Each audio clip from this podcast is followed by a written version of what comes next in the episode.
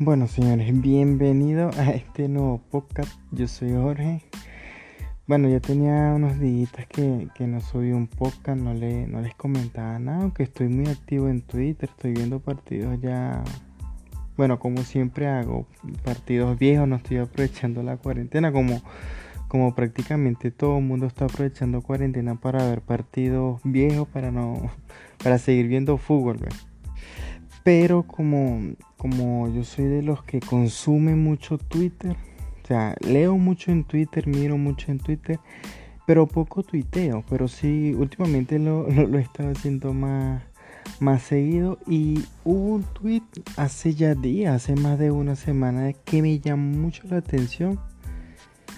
Y por ese entonces, no sé, quise investigar un poco, revisar un poco, porque me llama mucho la atención. Esto yo lo quise hacer así o sea, solamente un poco para este tema que les voy a hablar. Para que si se da bien este, este tipo de, de puedo seguir investigando otros temas de otros equipos y, dar mi opinión. O sea, mi, opinión como, como yo la quiero, como siempre la he querido dar con respecto a lo que investigo. Puede ser una cosa que, que, esté algo equivocado o, o quede bien retratado, pero me gusta investigar mucho, por eso fue duro mucho hasta que di con una página que, me dio a la tecla, como digo yo. Hace ya más de una semana el, Barcelona publicó en su cuenta de Insta, de, perdón, de Twitter, bueno, en Instagram también creo que lo publicó, no sé, yo es que a este equipo yo no lo sigo, saben que es el rival y, y no me interesa mucho. Pero lo vi en Twitter, fue porque un madridista lo, lo, lo retuiteó y le comentó algo. Entonces, obviamente, un madrista que yo sigo, vi, el, retweet y vi lo que el, equipo había colocado. Claro, no. Está bien lo que hacen porque son, eso, es su equipo y ellos saben qué es lo que hacen, ¿ves? Pero me gustaría mucho de que a la gente no le llenen mucho la cara de, mierda, como digo yo. ¿ah? O sea, no presumir mucho de, de lo suyo y, y, seco la verdad, porque si no, al fin del cabo vamos a sacar unos temitas también al. O sea, sacamos los trapitos al sol, como digo yo. Bueno, hace más de una semana ellos publicaron una foto en, Twitter bien bonita con, varios canteranos que ellos, ellos tuvieron en, la plantilla hace, hace unas temporadas atrás, creo que fue en la 2011-2012 que tuvieron muchos canteranos. Ese fue un equipo muy, muy bueno. Publicaron 30 años de jugadores de la casa en los 11, o sea, de titulares. 146 futbolistas de la cantera en 100, en, perdón, en 1714 partidos consecutivos. O sea, 1714 consecutivos y siempre hubo mínimo un jugador de, de la masía. ¿Sí? Pero mm, bueno, esto sabemos que el Barça siempre, siempre han presumido de cantera, que ellos son más cantera que, que, misma, que la misma cartera, como dicen, como siempre lo han dicho. Y como, como siempre he dicho, ellos siempre le hacen saber a sus seguidores que son más de la masía, o sea, de, de, su, de su escuela de fútbol que de fichaje. Pero es una historia que es más falsa que muchas cosas, muchas cosas falsas por decir así, porque no, no, no creo que, que sean tan caraduras de, de, hacerle creer a, a, sus aficionados que siempre ellos han sido de la masía y hasta allí.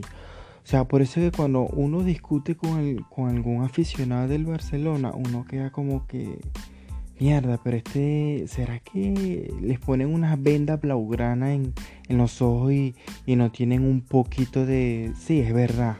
¿Sí me entienden lo, más o menos lo que les quiero decir? No, en esa parte es verdad, no. O sea, Barcelona es todo lo mejor y hasta allí. ¿Sí me entienden? Lo demás no sirve. el único equipo aquí que es correcto es el Fútbol Club Barcelona.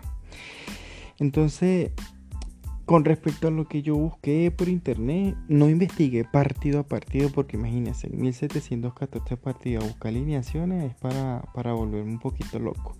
Pero vamos un poquito de historia, vamos a, revisar un poquito de historia para ver en si concuerdan estos 1714 partidos que ellos dicen. A ver.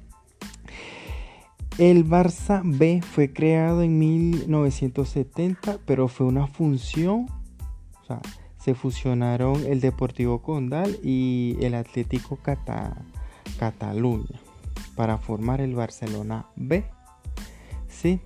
En 1973, ojo, fichan a Johan Cruyff por 60 millones de pesetas y en esa época eh, se había convertido en el fichaje más caro y, de ese año, pues en 1970. Bueno, aquí tienen su primer canterano, como, como escuché yo una vez de, Johan Cruyff. Lo escuché de un aficionado, obviamente no lo escuché de, alguien profesional. En 1979, ahí sí inauguraron a, la Masía, o sea, el Barça B.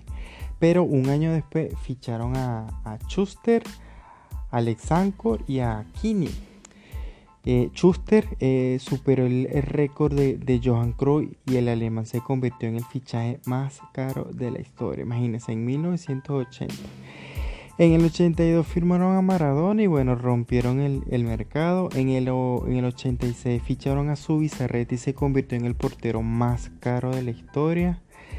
Eh, bueno, aquí vienen varios fichajes, bueno, ya les he comentado varios fichajes, nada de canterano. En 1987 eh, tenían entre los 10 jugadores más caros de Europa, 5 eran del Barcelona, incluyendo a Maradona que estaba en la, cabeza de, esa lista. Bueno, aquí viene el primer canterano. En 1988, Guillermo Amor debuta con el Barça. O sea, en eh, eh, fue el primer canterano en debutar con el primer equipo, en el equipo grande. En el 89, o sea, un año después, Koeman se convirtió en el primer defensa más caro de la historia del fútbol. Entre, en el entre 1988 y el 90 ficharon varios jugadores eh, de, del Bilbao y de la Real Sociedad, o sea, entre los dos equipos. Y en, entre, esos mismos años ficharon a, dos grandes extranjeros del momento, que eran Laudru y Stoico ellos no son canteranos.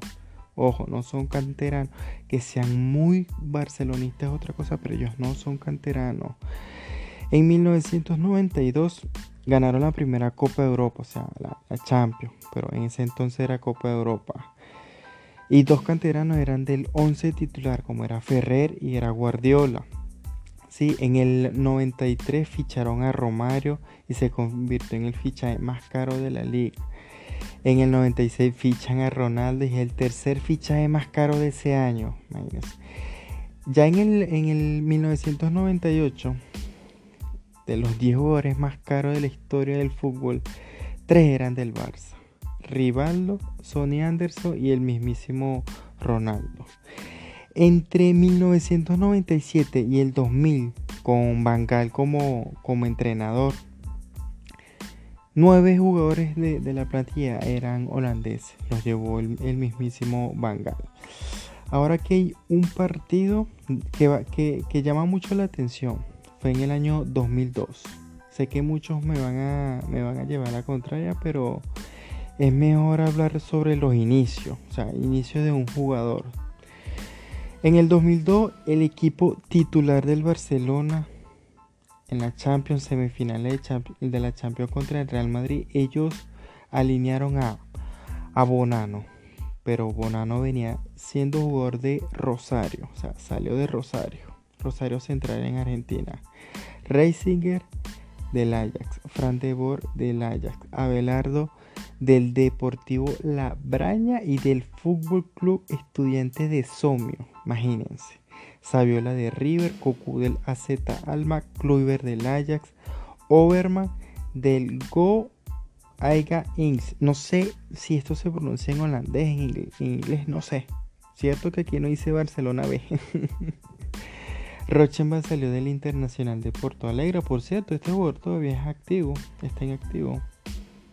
Luis Enrique salió del Sporting de Gijón y del Sporting de Gijón, de la cantera del Sporting de Gijón, me parece que cayó o fue a la cantera del Real Madrid. creo que es considerado cantera del Madrid también, pero para mí no, para mí es el Sporting de Gijón. Y aquí viene el detalle donde va a haber mucho, o sea, se puede hablar de mucho si la gente obviamente le gusta hablar sobre esto, de Thiago Mota. Thiago Mota fue fichado por el Fútbol Club Barcelona a los 17 años y es considerado, perdón, considerado como canterano, pero no es canterano como tal, o sea, canterano puro, ¿sí? Porque Thiago Mota llegó al Barcelona proveniente de las filas del Club Atlético Juventud, ¿sí? De Brasil, pero no es canterano puro, pero obviamente Barcelona nadie se le puede llevar la contraria y es considerado canterano de que salió de la Masía. ¿sí? En el año 2006 ganan su segunda Copa de Europa con Valdés como titular, siendo canterano, pero canterano nato, o sea, puro. ¿Por qué? Porque Puyol fue titular, es canterano para ello pero él fue fichado entre el año, tenía entre 18 y 20 años. O sea, no es, no es canterano puro, puro de que haya nacido de los 10, 12 años en la cantera. No, como Valdés, sí. Pero ellos consideran a Puyol canterano y yo también digo que Puyol es canterano porque es más barcelonista que, que mucha gente. Entre esos mismos años llegaron Busquets y Pedro, pero llegaron con 17 años. Igualmente, como les digo, son considerados canteranos, pero hay que ver los inicios de estos jugadores, de qué club vienen. En el año 2008, por primera vez, el Barcelona juega con más de tres canteranos regulares en su once inicial, como lo son Iniesta, Chávez, Piqué y Messi. Que eso fue una generación que me dio a mí dolor de tripa, dolor de barriga, dolor de cabeza. Yo no lo, o sea, yo no me tapo los ojos y yo no digo, no, eso no, no pasa nada esos años. Obviamente uno la pasa mal porque el rival, o sea, rival, el eterno rival de tu equipo le vaya bien, eso uno nunca quiere. Messi salió de Rosario Central, o sea, él llegó, estuvo en la fila de Rosario Central, de ahí dio un salto al, al Fútbol Club Barcelona con 13 años, me parece, 14, 12 años, no recuerdo. Es considerado de la Masía, yo también lo considero de la Masía porque no llegó a debutar con, con Rosario, pero si ya fuiste fila de un equipo, creo que se tiene que llamar también así, o sea, canterano de Rosario Central principalmente o primeramente porque principalmente es el Fútbol Club Barcelona de donde tiene toda la historia del, Barça ¿sí? en el 2008 jugaron un partido de liga ante el Celta de Vigo sin ningún canterano no voy a dar alineación porque si, mejor lo investigamos puede ser hasta para un próximo un próximo tema en, un podcast sí bueno a día de actualmente, digamos 2019-2020, con Coutinho, con Dembélé, con Griezmann y con Neymar. El Barcelona es el segundo club con más gasto en toda la década, superado solamente por el, City de, de Pep imagínense. O sea, ellos tienen en, el top 10 tienen cuatro fichajes del Barça.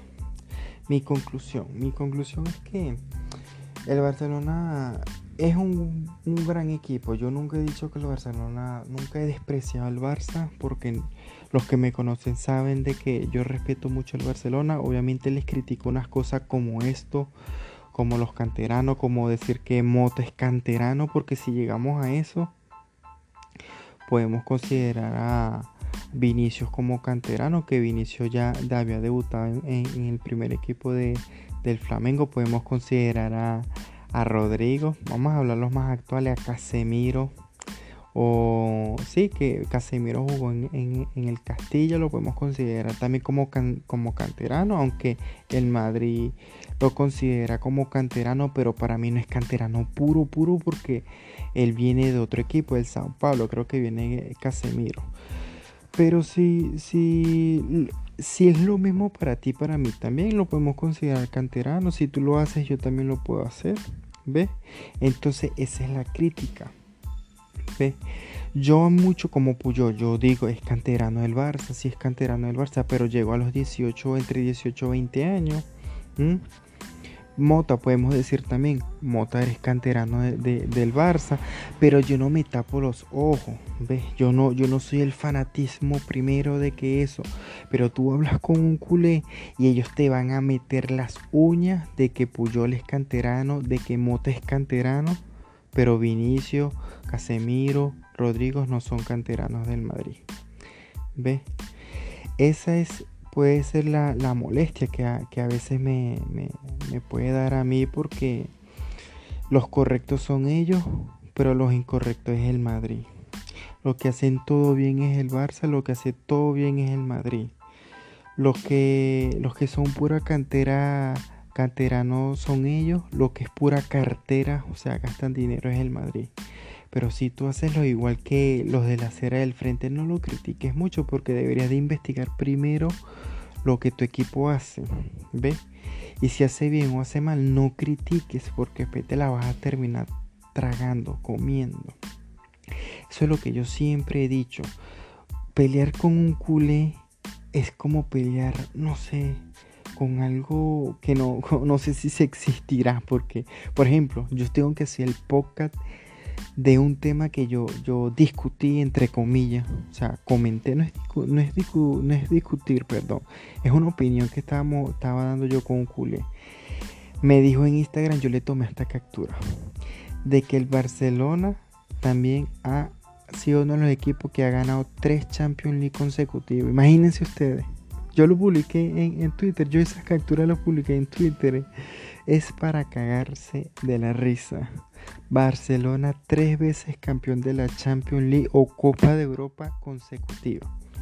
Después yo le pregunté qué año era y me cambió todo. Me habló de Sectete, me dijo que otros equipos ya también habían ganado tres Champions seguidos. Y yo le dije, bueno, sí, hay equipos que ganaron tres Copas de Europa consecutivas, no Champions League, no en el formato actual. Y le volví y le pregunté, pero dime los tres años que el Barcelona fue campeón de Champions. ¿Ves? Bueno, ese tema lo quiero hablar en otro poco para cagarme de la risa un poquito, pero imagínense ustedes lo que uno lee de los culés, y eso es lo que yo digo, el Barcelona, lo bueno, Barcelona no.